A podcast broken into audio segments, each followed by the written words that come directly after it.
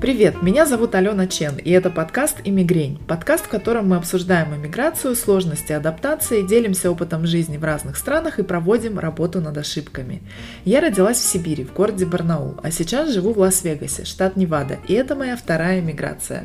А меня зовут Оля Залите, я переехала из Питера в Сан-Франциско, штат Калифорния, и это моя третья иммиграция.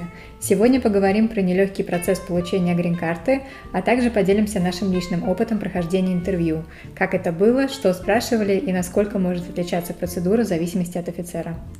У нас есть группа в Фейсбуке, где вы можете задать нам вопросы, ответить на наши и просто поделиться своими мыслями. Мы за разносторонний контент, поэтому все обязательно прочитаем и интегрируем в наши выпуски. Мы любим обратную связь, поэтому также оставляйте нам отзывы и ставьте оценки на Apple подкастах, Google Play и Spotify. А если вы пользуетесь приложением Anchor, то можете отправлять нам голосовые сообщения напрямую. На Facebook у нас есть отдельный пост о том, как это сделать.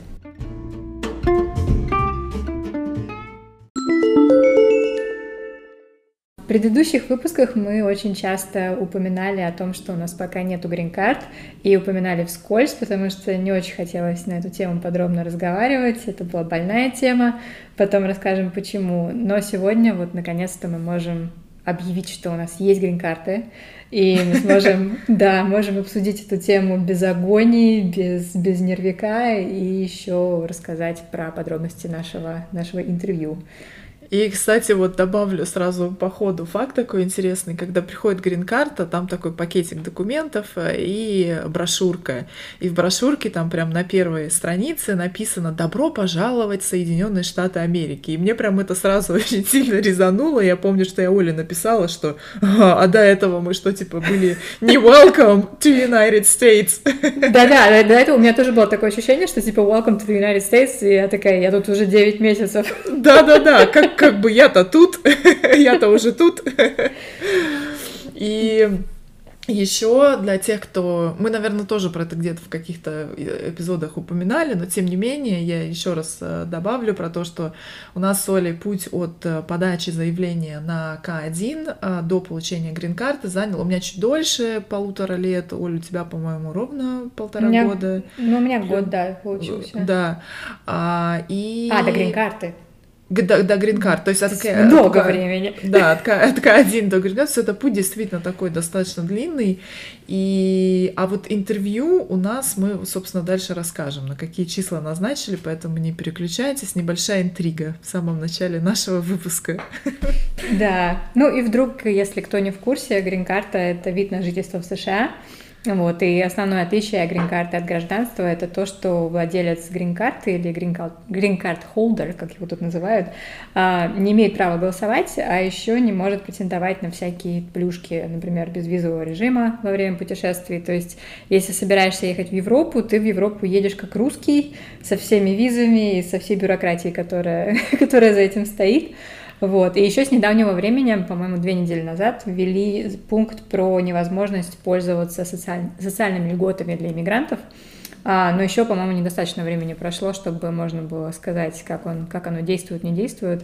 И социальные льготы имеется в виду это медстраховка бесплатная, типа Medicare или там талоны на еду да? Ну, да, да, и поддержка, если у тебя доход, нет дохода, ты там доход потерял, то, соответственно, правительство выплачивает там минимальную какую-то сумму на, на твое содержание. Вот этим всем пользоваться нельзя, но опять-таки это тоже спекуляция, потому что реальных кейсов пока не было, что, например, человек использовал Medicaid, и ему там, например, отказали в гражданстве, но тем не менее сейчас против, советуют того, чтобы всеми этими льготами пользоваться. И а, плюс есть такой у грин-карты в том, что можно въезжать на территорию Канады без, без э, визы русским гражданам, то есть это можно делать по грин-карте. И это, конечно, очень здорово, потому что визу в Канаду для русских получить достаточно сложно. И я помню, что прям очень хотела туда съездить, но вот когда смотрела на список документов и вот все, что для этого необходимо, у меня сразу так желание подувидало. И вот, кстати, при подачи на Шенген на территории США визу дают, но под даты. То есть, несмотря от того, что там были, не были у вас годичные или пятилетние визы, и там, например, у меня два раза по два года был а, скандинавский шенген. Это все абсолютно не важно. по, судя по фидбэку, который русские мигранты оставляют в группах, что дают действительно всем просто под даты поездки. Пока мы, пока это все в теории, мы с Олей не проверяли, но вот проверим, расскажем, как это будет. Но вот, кстати, в Дубае, когда я жила, в качестве резидента, то итальянский шенген мне тоже дали под даты. Несмотря на то, что это командировка была, там мне Gucci Group написали письмо очень такое классное, трогательное, в общем, неважно, все равно дали под даты. И меня всегда очень умиляет, когда а, свежеиспеченные грин-карт-холдеры пишут в группах, а ну теперь же мы можем и, и в Шенген, да, въезжать вот просто по грин-карте, и ничего не нужно. Это очень так мило, трогательно. В общем, нет, не нельзя. Ну вот это вот мы про обнуление говорили в прошлом выпуске. Вот мне кажется, что это вот один из тех пунктов, где реально что-то обнуляется для, для иммигранта. А, и вот говоря про грин-карту, у многих часто возникает ассоциация именно с ежегодной лотереей DV Lottery, которая, которая проводится и где грин-карту часто выигрывают. Но мы про лотерею не будем рассказывать подробно, потому что в интернете уже существует много информации на эту тему, и на YouTube полно роликов. Мы расскажем именно про грин-карту с точки зрения adjustment of status. И вот Алена в предыдущих выпусках очень часто это слово упоминала, adjustment of status, и я постоянно ее поправляла, что это грин-карта. Чтобы люди ну, кстати, кстати, да, аджаститься можно сразу, то есть не обязательно с К1, можно с э, там, студенческой визы, например, аджаститься на другую, то есть это такое более широкое понятие, поэтому Оля правильно делала, что меня поправляла, что именно именно подача заявления на грин-карту на основе женитьбы на гражданине. Вот. Ну да, в нашем случае там K1, но на самом деле там в зависимости от типа визы, с которой вот человек аджастится, Пакет документов э, и формат интервью, может быть, отличаются, но незначительно, потому что основная схема, она примерно одинаковая для всех. Тут ты там заполняешь петицию, собираешь все необходимые документы, оплачиваешь пошлину и вот, собственно, отправляешь весь этот пакет в офис USCIS и ждешь уже зеленого света для дальнейших действий. А дальнейшие действия — это биометрия, как правило, то есть отпечатки пальцев тебе снимают и фотографируют. И потом уже ждешь письма с датой назначения интервью интервью или письма с запросом на дополнительные документы, если их что-то не устраивает. Мне нравится зеленый, зеленый свет для зеленой грин-карты. С зелеными человечками. Не, ну согласись, это знаешь, как э, долгое ожидание. А некоторые этот зеленый свет так и не получают годами. Это правда, да. Такие теряются. Вот.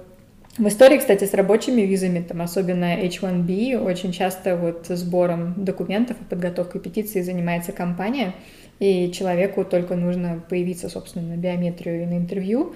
Но частый минус — это количество времени, вот, которое проходит с момента начала работы в этой компании и до того дня, когда компания решает, что пора суетиться и подавать документы на вашу грин-карту.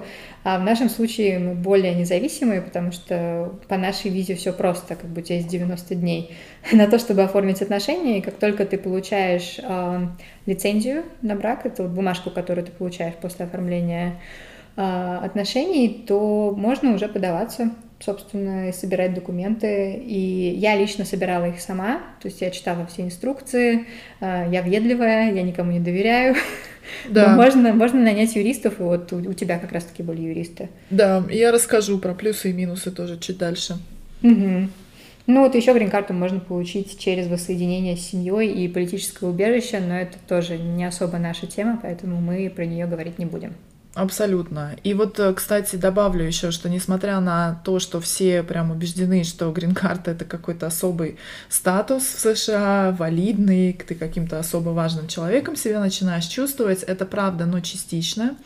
И ощущение такого полноценного резидента в стране дает только паспорт, и поэтому подавляющее число грин-картчиков или грин-карт-холдеров конечно, ждут натурализации. Натурализация — это когда ты получаешь паспорт, и ждут они ее очень и очень сильно, а тем временем встречаются с разными ситуациями. Я вот недавно встречалась на кофе с девочкой, которая живет в Вегасе, и у нее условная грин-карта, то есть грин-карта с кондициями, да, которые через два года снимаются, и ты получаешь уже постоянную грин-карту. И вот с этой условной грин-картой ей по, по факту возвращения в Америку, она буквально две недели у родителей была в гостях в Москве, она вернулась, и на паспортном контроле в Нью-Йорке ей устроили полный допрос с пристрастием, учитывая, спросили даже адреса трех последних работ в России. То есть, а, хорошо, а улица какая, а индекс, и она там вот что-то лихорадочно пыталась вспоминать. И в целом, конечно, такой процесс не самый был приятный, поэтому, конечно, конечно, все хотят стать гражданами. Ну да, это раз на раз не приходится. И плюс еще по грин-карте э, ты не можешь переезжать, например, в другую страну, не можешь долго где-то отсутствовать. Например, э, я, помню, читала, что на прошлой неделе они ввели ограничение, что те грин-карт-холдеры, которые отсутствуют больше полгода, у них вот эти полгода, они убираются из того времени, которое считается тем временем, которое вот человек проводит в стране как грин-карт холдер до получения гражданства. Ого. То есть у них можно, можно аннулировать, да, вот это вот время. Ну, то есть сейчас же всячески вводятся вот эти вот гайки, закручиваются, чтобы иммигрантам было сложнее угу. а, свой статус поддерживать, да, резиденты, и потом получать гражданство, и вот это одна из них. Поэтому угу. если я вот я хотела бы переехать, да, то я не могу переехать, не имея паспорта, потому что у меня сразу же отберут резидентство, и дальше все, до свидания, все сначала. Да, собственно, игра Супер Марио э, уровень один. Да-да-да. Вообще процесс сбора документов можно начинать еще до переезда в США.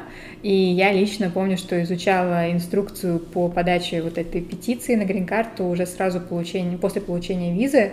И так как я тогда занималась вот штампов, штамповкой всех необходимых документов и переводов для визы, я решила тогда же наштамповать несколько сертифицированных копий переводов, там, свидетельства о рождении, свидетельства о разводе, там еще каких-то справок, потому что здесь здесь это делать сложнее, и здесь это делать дороже, плюс это лишняя головная боль, а так вот ты приезжаешь, и у тебя уже есть хоть какая-то база документов основная, поэтому не так, не так много нужно было собирать.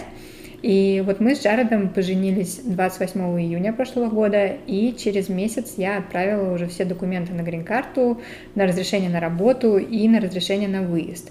И я не помню, мы говорили про это или не говорили в предыдущих выпусках, но есть такой важный момент, что если ты подаешь на разрешение на работу и на разрешение на выезд одновременно а, с грин-картой, то отдельно не нужно платить пошлины за это дело, потому что все дорого, и только одна грин-карта стоит где-то 1140, по-моему, долларов, Угу. А вместе с разрешением на работу, разрешением на выезд, там получается за 2000 надо платить. И с этого года они, по-моему, подняли, да?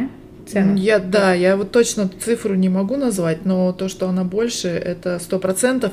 И а натурализацию они, по-моему, чуть ли не в два раза увеличили стоимость пошлины. Ну вот да, на сайте USCIS я помню, что там была такая табличка, и там наверняка обновились уже данные. Вот. Но да, вот у меня получается, получается, что мы заплатили 1140 вместе отправив все вместе. И вот в первых числах августа мне пришли письма из USCIS о том, что документы получены, а 6 сентября у меня была биометрия. У нас с Джеем была команда юристов. Это и плюс, и минус. Плюс в том, что если юристы опытные, а это ключевой момент, потому что юристов хватает всяких, и очень часто пытаются э, сэкономить и взять такого, знаете, абы какого, да, юриста, это еще хуже. Лучше разобраться и заполнять самому, то есть либо хорошие, дорогие юристы, либо делать все самому. То есть это лично моя точка зрения, потому что неопытные юристы, они могут только напортить э, вообще делу и там и процессу, и скорости. Mm-hmm. И вот если юристы действительно опытные, то э, определенный уровень стресса это снимает, потому что ты уверен, что там все галочки в верных местах поставлены, что они ничего не пропустили. У нас очень въедливая команда была. Минус в том, что подготовка документов многоступенчатая. То есть сначала приходит бриф со списком документов, а, что нужно собрать, и плюс инструкция. То есть ты все это изучаешь, собираешь документы, отправляешь. Они эти документы проверяют, дальше пишут, что-то нужно дополнительно, там что-то дособрать, мы дособираем, отправляем и так далее. И, соответственно, чем точнее вы поймете инструкцию и чем тщательнее по списку вы эти документы соберете, тем быстрее будет процесс. И мы, собственно, начали собирать по брифу документы в конце мая, а пакет документов у нас был подан на третьей неделе июля. И так называемый НО-1 — это а, документ о том, что, что пакет принят и он, рас, он э, рассматривается в э, USCIS у нас от 29 июля. А биометрия у меня была 14 августа, тут Office достаточно оперативно сработал у нас. Ну, у нас с тобой получается полгода, ой, пол, полгода, пол, полмесяца. Но, но ощущение как будто полгода. Да, ощущение как будто полгода, да. Полмесяца разница вот в подачах наших документов. И, кстати, еще длительность ожидания между отпечатками пальцев и биометрией и интервью, она отличается. Причем она отличается не только в зависимости от штата, она еще и в зависимости от филд-офиса в этом штате тоже отличается. Потому что, например, когда я летом подавала все документы, мы с Джаредом жили рядом с офисом Сан-Франциско по нашему почтовому индексу, а, а там официальные сроки ожидания составляют от 22 до 24 месяцев в среднем. И для тех, кто подавал в 2017 или 2018 году, это, к сожалению, оказалось именно так, потому что, во-первых, многие, кто подал в 2018, все еще не прошли интервью, и все еще ждут. Но вот во второй половине 2019, кто подавал, вот для них почему-то USCIS очень ускорился, и вот новые кейсы сейчас рассматриваются намного быстрее. И вот я даже тебе вчера кидала скриншот, я просто там залезла на Visa Journey посмотреть как раз-таки до этого выпуска актуальную информацию, и там кто-то подавал сейчас вообще в январе этого года документы, и ему уже назначили интервью. И при этом там есть пары, которые сидят с конца 2018-го, которым все еще его не назначили, и вот какой у них приоритет в этих кейсах непонятно совершенно. Да, поэтому, ребята, мыслите позитивно, иногда логика вообще отсутствует, и отсутствовать она может в вашу пользу. Я еще тоже вот не помню, мы объясняли вот эту структурно или нет. То есть сначала документы уходят в, в National Benefit Center, находится в Чикаго. Дальше они проверяют по списку, что все документы есть, нет. Если что-то что отсутствует, они присылают запрос на доп. информацию. Информация снова присылается туда, досылается в Чикаго. И после того, как кейс укомплектован и готов к дальнейшему рассмотрению, его отправляют в office. И вот как раз office, то есть локальный офис, он зависит от места вашего резидентства и проживания. То есть вот у Оли сначала был Сан-Франциско, потом Оля переехала. У меня локальный офис офис э, Вегас, и судя по статистике предыдущей, он вообще не быстрый. В районе года занимала раньше э, назначение от ready, то есть когда ready это когда готов, все, готово, готово, можно сидеть, ждать, пока интервью назначат. Вот это ожидание занимало год. А, и я, собственно, раньше апреля вообще не рассчитывала, что у меня там какое-то интервью будет, но в начале сентября прошлого года появились такие лучики надежды, потому что начали писать ребята на Visa Journey, это большой такой портал, где все все пишут, информация делится, начали писать, что тоже ускорился, ускорился, и вот там в районе 9 месяцев, да, занимает ожидание. Вот, ну, по факту получилось даже быстрее, поэтому я за то, чтобы мыслить позитивно. Да-да, и ты еще говорила, что у вас в Вегасе долгое, может быть, ожидание после интервью, потому что после интервью, как и после визы, существует вот эта вот административная проверка иногда, когда тебя не сразу одобряют, а потом там тебе дают бумажку, что вот подождите, мы еще подумаем, и вот это подождите, мы еще подумаем, а оно может растягиваться. Я помню, ты говорила, у вас там был... Это, это факт, это факт. Вот кейс другой девочки, у них абсолютно там чистая история, то есть К1, потом а, она приехала, они поженились, у них куча вообще доказательств, на нее даже дом записан а, в совместное, да, владе, владение домом. И, в общем-то, все прекрасно, да, без очка и без задоринки. Но, несмотря на это, интервью у, нее было, у них было в октябре, и 4 месяца у нее висела админка. И грин-карту утвердили только вот к концу января, середина или конец января. Поэтому у нас локальный наш офис, он славится такими вот вещами. Поэтому я, в принципе, была готова ко всему. Вот, это как есть выражение, что budget for the worst, hope for the best. То есть бюджетируй на худший вариант событий, но надейся на лучший. Indeed. Ну вот, кстати, по поводу переезда, вот да, мы в октябре с Джаредом переехали в Mountain View, и в Mountain View он находится ближе к Сан-Хосе, и по нашему индексу у нас локальный офис поменялся на офис Сан-Хосе. А, а там официальные сроки были чуть ниже, но в то же время, когда ты меняешь офис, кейс в очереди, вот как раз-таки после этого статуса ready, когда он готов быть назначен, а, так как он переводится в новый офис, он попадает в задницу вот просто очереди кейсов. Поэтому вот этот вот, у меня обновилась дата, что если у меня там сначала ready был от, а, по-моему, 6 октября, потом у меня обновилась эта дата на 1 ноября, и я думаю, ну все, там у меня счетчик уже слетел. Класс, я... движение, пошло, движение в обратную сторону. Регрессия. Да, но в то же время из-за того, что это чуть более быстрый офис, мне кажется, это повлияло все-таки на то, что интервью меня назначили раньше второй половины этого года. Вот. А в том же Фресно, например, который от нас в трех часах на машине, интервью могут назначить вообще через 2-3 месяца после подачи документов. Поэтому многие семьи даже специально переезжают ближе к офисам с более короткими сроками рассмотрения, чтобы интервью назначили быстрее. У нас с Аленой, кстати, совершенно особая связь, потому что интервью нам умудрились назначить на один и тот же день, при том, что мы в разных штатах вообще. 22 февраля, красивая цифра, и спойлер, да, у нас грин-карты уже есть, и у нас обеих они выданы именно от этой даты. Да, еще у нас мы с офицером, когда были на интервью, он пошутил и говорит, ой, вы знаете, какая сегодня дата красивая? Я говорю, да, все же женятся в эту дату. Я говорю, а у нас вот интервью. Да, это точно, абсолютно по поводу нашей связи. Мы с Тамарой ходим парой. А, и я помню, что мне приглашение пришло чуть раньше, чем у Оли, и, а потом через несколько дней Оля мне пишет, а у тебя в какое время интервью? Я, я ей пишу в 10.30, она, ага, а у меня в час 30. Ну, это классно. Я тогда еще думаю, о, для подкаста отличная история. Да-да-да. Так, ну, нарочно, нарочно не придумаешь. Да. Ну вот вообще основная цель, мы говорим, что вот интервью, интервью, зачем интервью? Вот основная цель интервью в нашем случае вот э, для K1 это удостовериться в реальности наших браков. То есть для, для рабочих виз, например, это обычно вопросы, связанные с работой и что человек делает в компании, а для нас это вот вопросы из серии «Как зовут брата вашего мужа?», «Какого цвета там носки вашего, вашего мужа, который он надевает в каждую среду, там, я не знаю, четвертого месяца?»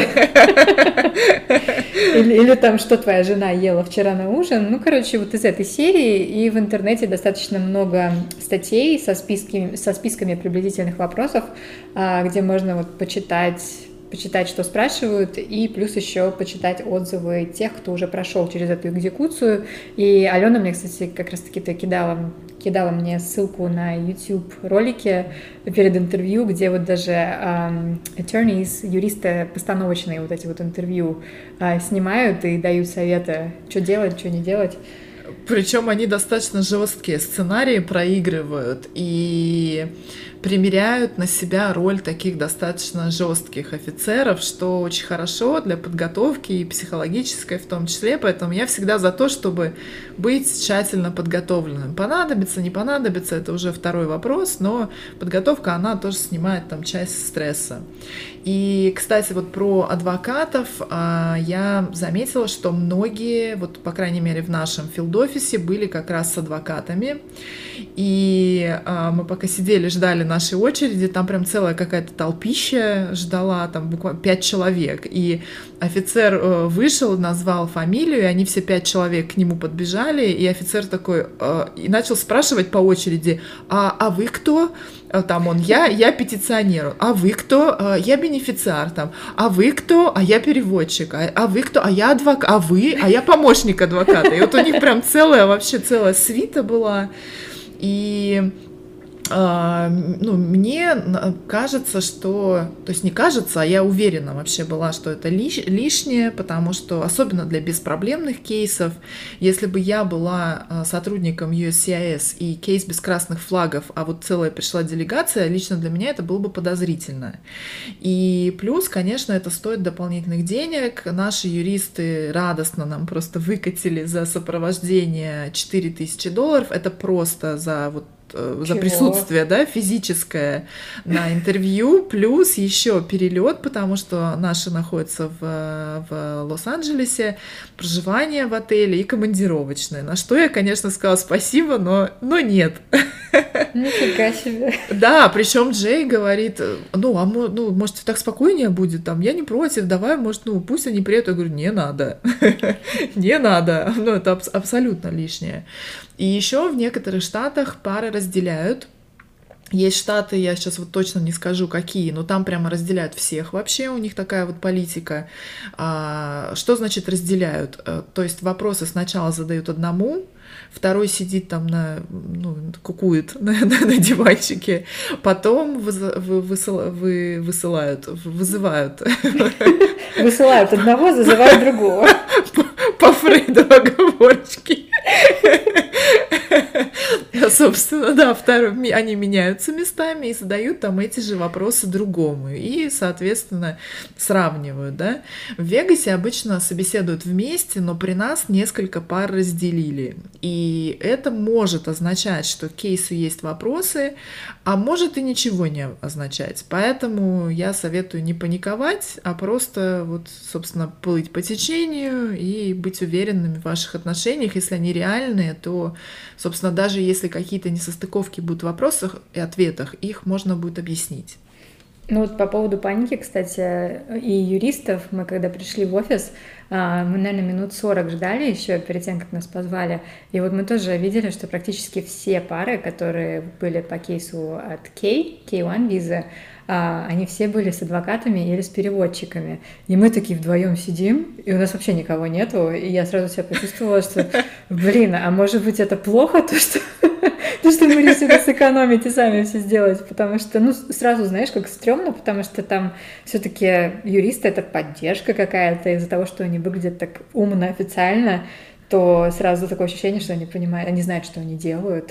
Да, да, да, их еще сразу же видно, потому что они себя, ну, во-первых, они одеты, да, там костюмы, там галстуки, вот это все, и плюс они себя еще чувствуют очень уверенно. То есть заходит там трое, например, троица, да, двое там как овцы, вот там с коленкой дрожат, вот, а один такой закатывает вообще там чуть ли не пинком э, дверь открывает и сразу, ага, понятно, этот адвокат зашел.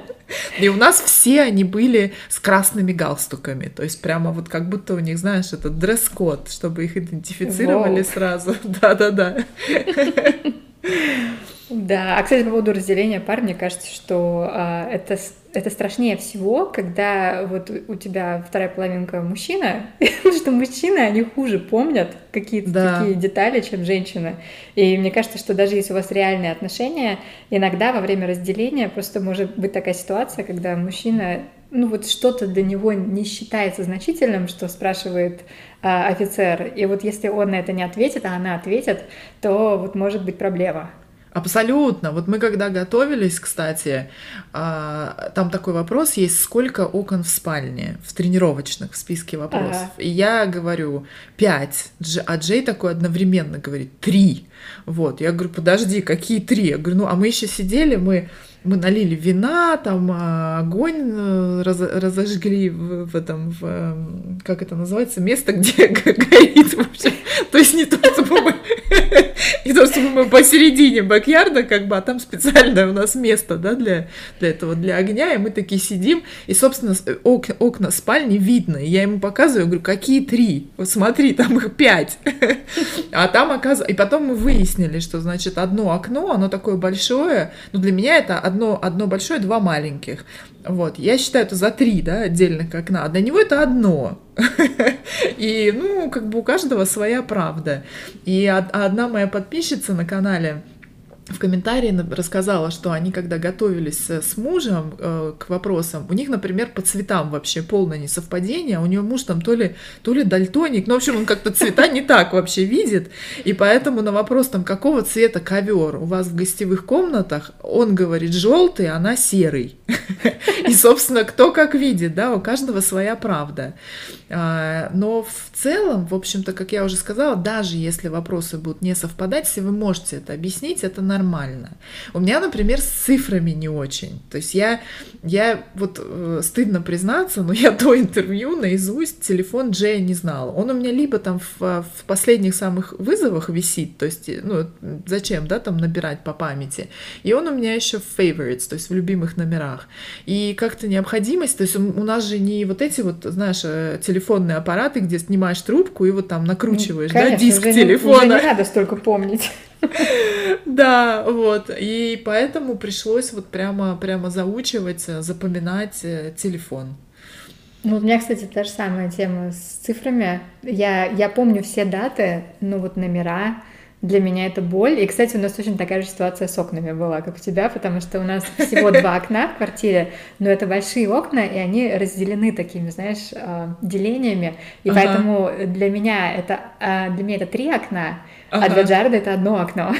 Понимаешь, они укрупненно видят, они вот детали тоже не видят. То есть то, что для нас три, потому что здесь мы, мы детально смотрим на вещи, для них это одно, у них блер вообще. Да-да-да. Все сливается, как, какой-то там, да, что-то там висит на, на стене. Ну вот да, мы, мы вот тоже готовились по, по такому списку вопросов без вина, вы на трезвую голову, что мне нужно было его полное внимание. Но мы еще распечатали тоже кучу всяких доказательств, потому что там же помимо основных документов ты еще прикладываешь целую папку с доказательствами ваших отношений. Это звучит вообще чудовищно, но вот эти доказательства, это имеется в виду фотографии, там, билеты на самолет, совместный там договор аренды квартиры или дома, или там медицинская страховка, вот всякие совместные банковские счета. То есть грубо говоря, все, что говорит о том, что у вас есть какая-то жизнь, которая происходит вместе, а не порознь, и то, что на, на усмотрение офицера считается реальными отношениями.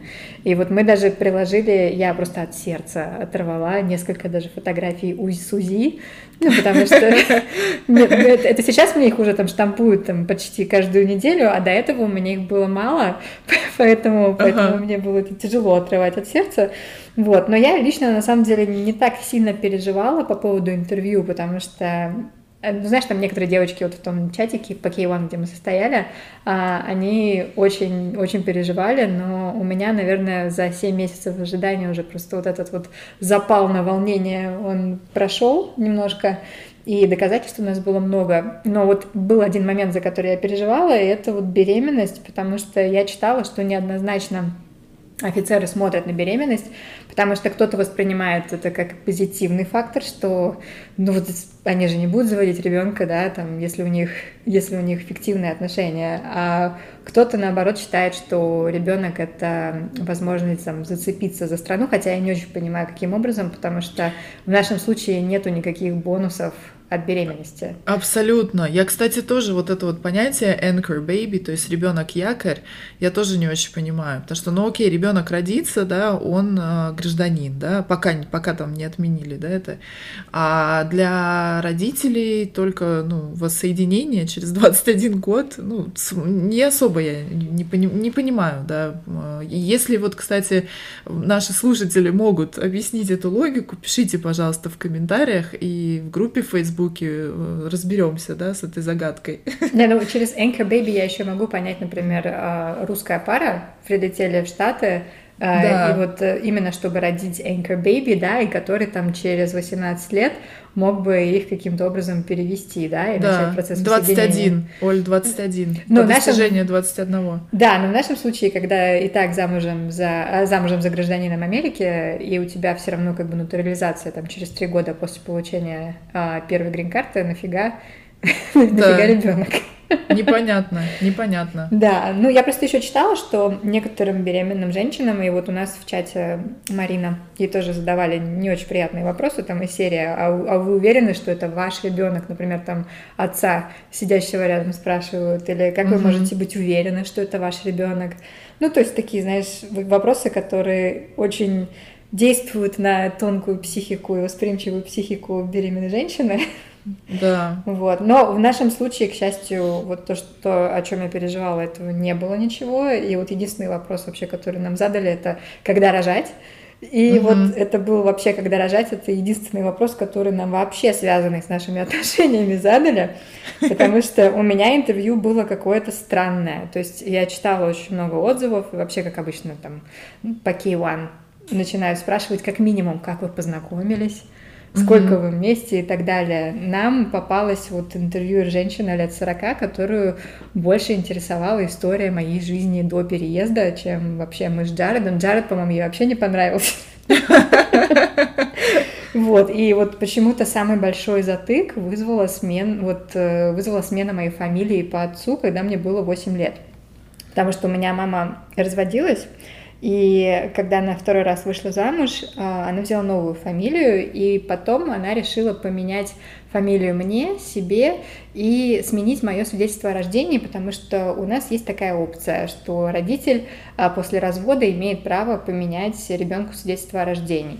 И поэтому в моем новом свидетельстве о рождении стоит моя мама с фамилией Залите, я с фамилией Залите, и вот мой папа, э, биологический папа, с его фамилией, которая у меня там когда-то была. Ну, то есть для меня все равно как бы фамилия же, ну, видно, что фамилия одного родителя, одного из родителей. И вот э, ей почему-то этот, э, ну, не знаю, сам факт того, что можно менять э, свидетельство о рождении в России, для нее это didn't make sense. И она меня постоянно вот закидывала этими вопросами, а почему так? А я откуда знаю, почему так? Ну, законодательность такое. Я говорю, «Чё- И что тут еще сказать могу? Причем мне Джаред тогда еще сказал, что у тебя еще цвет лица такой багровело, багровел, багровело, багровел.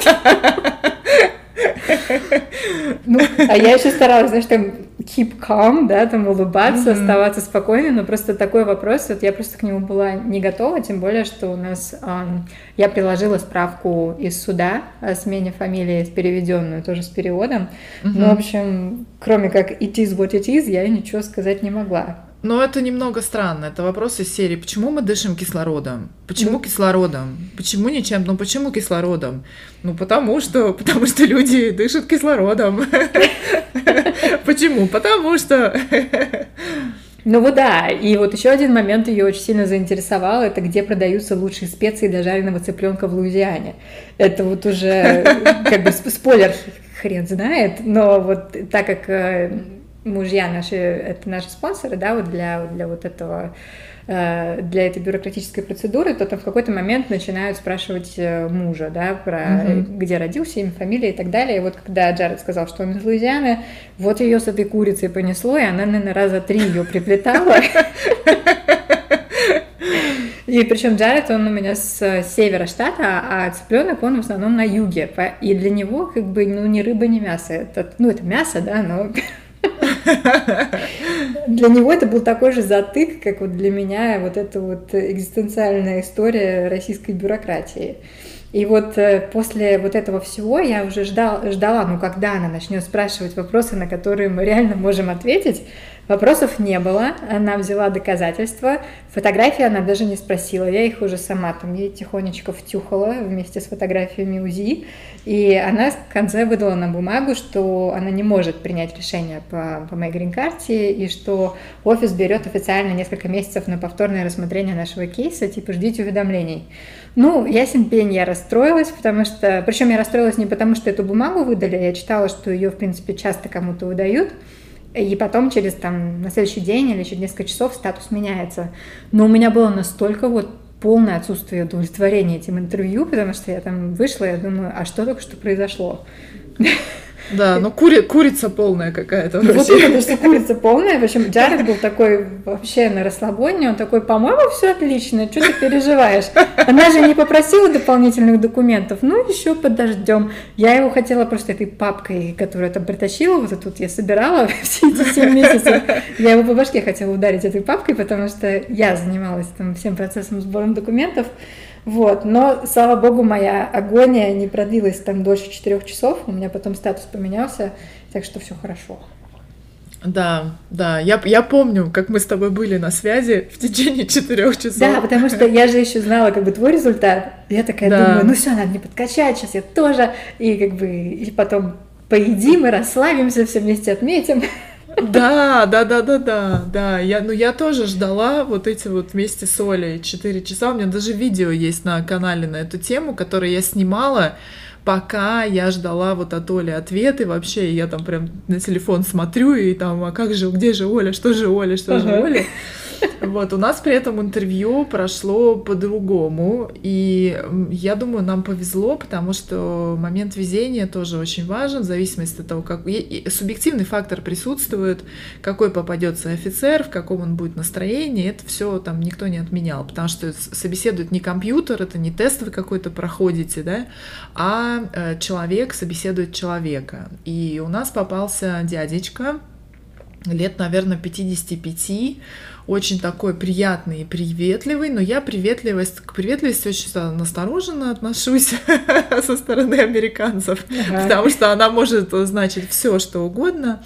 И вот он как-то очень сразу так по-отечески как-то ко мне отнесся, и, может быть, у не знаю, у него там дочь на меня похожа, ну, не знаю, в общем, неважно.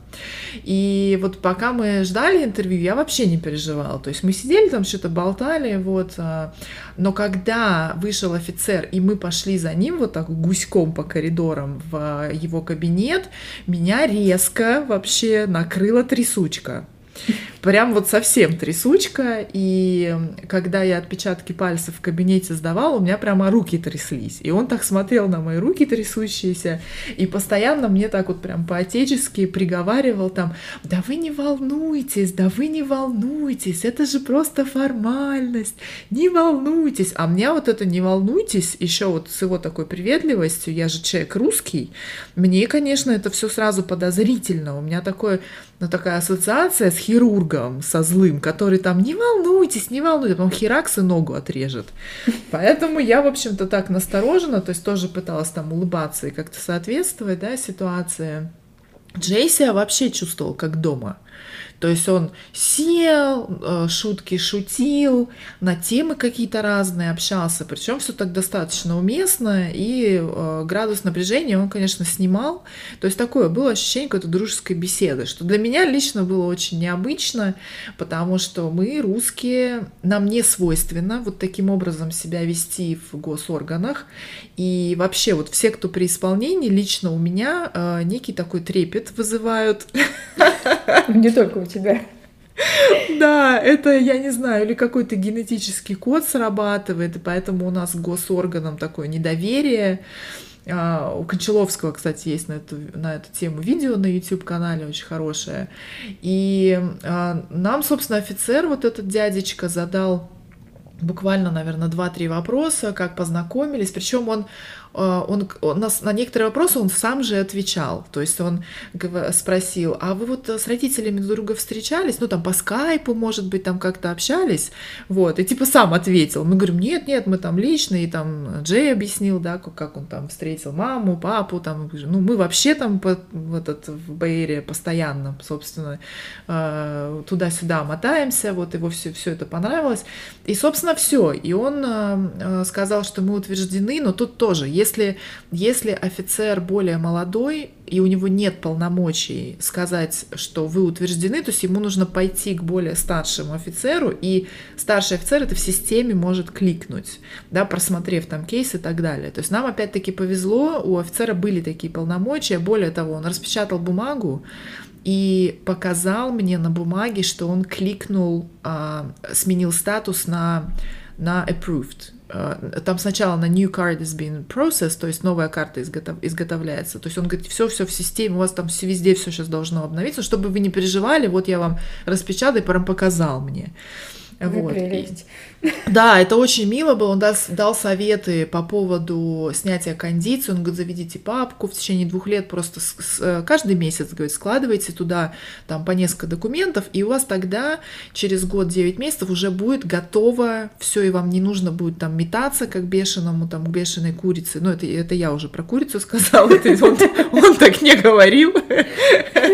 А, и, соответственно, уже все будет. Вот. И он говорит, вам, конечно, там самим решать, нанимать адвокатов или нет, нет, но э, все очень просто. Он говорит, вы люди э, умные, вот. Он говорит, я уверен, что вы сами можете. Посоветовал обязательно делать гражданство, потому что это дает больше, естественно, прав в стране. Ну, в общем, было супер приятно. И я, он когда сказал, что мы approved, то есть утвердил он кейс, я уже по-быстрому там все вещички собрала и, собственно, хотела уметаться побыстрее, потому что мало ли вдруг передумает.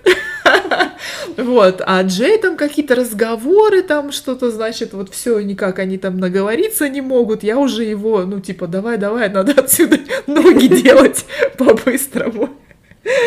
Но это тоже вот разница, конечно, менталитетов.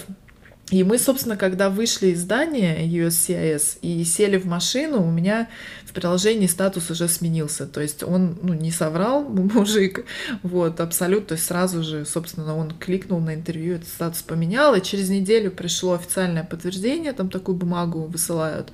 И, собственно, все, грин-карта через 10 дней была в почте. То есть так, с минимальными вообще, с какими-то стрессами, все быстро очень так прошло, чему я очень рада.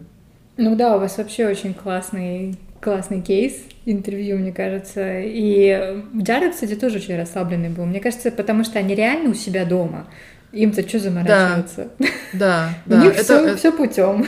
Да, это правда. Это их зона комфорта, это их страна. И я, я постоянно Джею про это говорю, что это его большое преимущество по сравнению с теми же там грин-картщиками и рабочими визами и всеми остальными. Это его страна. И что бы там ни говорили, в любом случае паспорт, он другие дает совсем другое ощущение, самоощущение, преимущество, ты по-другому себя вообще чувствуешь вот в этой стране. Вот. А ну, Джей вообще говорит так, что ну, это же это госорганы, я плачу налоги за то, чтобы они работали. Я плачу налоги, они работают. Я получаю услугу. Вот. А, а я там, собственно, с дрожью в коленках. Там, Извините ли, не могли ли, были, были, были. Ну все, и у тебя хотя бы теперь документ есть уже более более, более официальный. И, кстати, да, вот мы забыли сказать, что в нашем случае грин-карта сначала выдается на два года, а, и потом нужно будет заново подавать еще одну петицию с доказательствами а, через год и 9 месяцев, да, по-моему? Да. Потому что наша женщина нам ничего не объяснила. Вот, и потом, потом ее должны сменить на 10 лет. И у нас, кстати, по-моему, в следующий раз может быть интервью, а может не быть интервью. Это Скорее уже будет всего, не будет. На усмотрение, да, там офицера, если им достаточно новых доказательств. Так что... Ну, собственно, да. Вот, вот, так, вот так, такая история.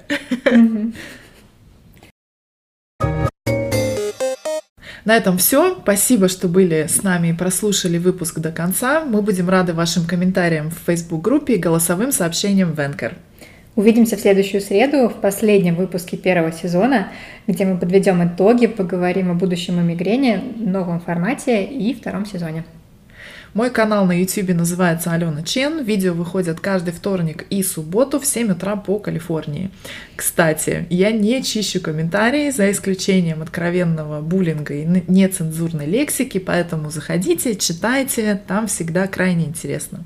А мои иллюстрации можно найти в Инстаграме, набрав Food Grid Struggle или на сайте olgazavete.com. Пока! Пока!